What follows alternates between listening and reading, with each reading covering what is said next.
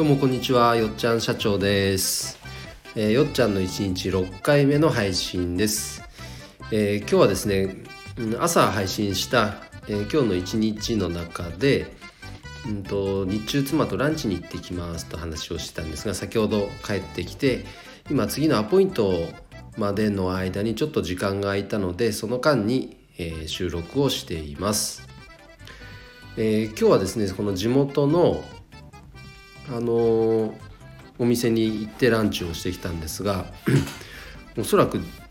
地元長野県千曲市では唯一なのかな。他はちょっと分かんないけどあのインインド料理の、えーお店に行ってカレーを食べてきたんですね。カレーナン。なんか前々からそこすごく美味しいよっていう評判は聞いていたので、えー行こう行こうとは思っていたんですがずっと行けずにいたんですが今日ようやく行けました。でまあ味はもうやっぱり美味しかったですね。僕がえっとなんだっけチキンカレーとナンのセットを食べて妻がなんかキーマカレーとナンのセットを食べたんですけどすごく美味しかったですよ。うん。千曲市周辺の、ね、方いらっしゃったらぜひ行ってみてください。ただあのメニュー見てみて面白かったのがこんなことに気づいたんですけどね。あのメニューに一番上、まあ、店名が書いてあってそこの店名のところにあのインドネパール料理って書いてあるんですよ。ん？と思ってえインド料理とえネパール料理とえインドネパール料理とえこの3つあるんですかね？ねそれが全然分かんなかった。インドネパール料理ってななんだろう？なんかこう香辛料の配分がちょっと違うのかんなんなんなんでしょう？まあ僕はまあそもそもお店入る時にインド料理かと思って入ってたんですけどね。インドネパール料理でした。ネパールインド料理どっちだったっけな？忘れちゃったけど。それがねちょっとメニューを見た時にくすってしまったので、えーお話しさせていただきました。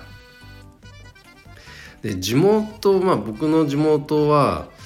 まあ、やっぱり小さな町なので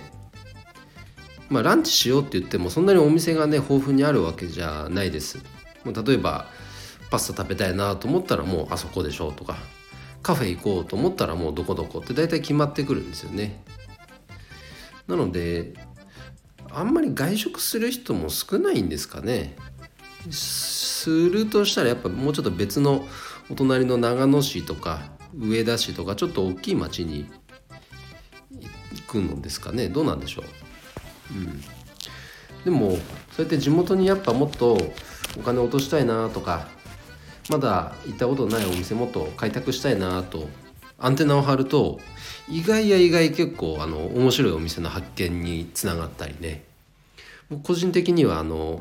昔からあるような定食屋さんとかはすごく好きなんですよ。うん、で結構傾向が見えてきて工業団地の近くにある定食屋さんっていうのは大体コスパがいいですね。うん、あの男子が行くんでしょうかね。行く割合が多いのか。あの、まあ、唐揚げ定食一つとっても比較的ボリュームがあってで意外と安いとか。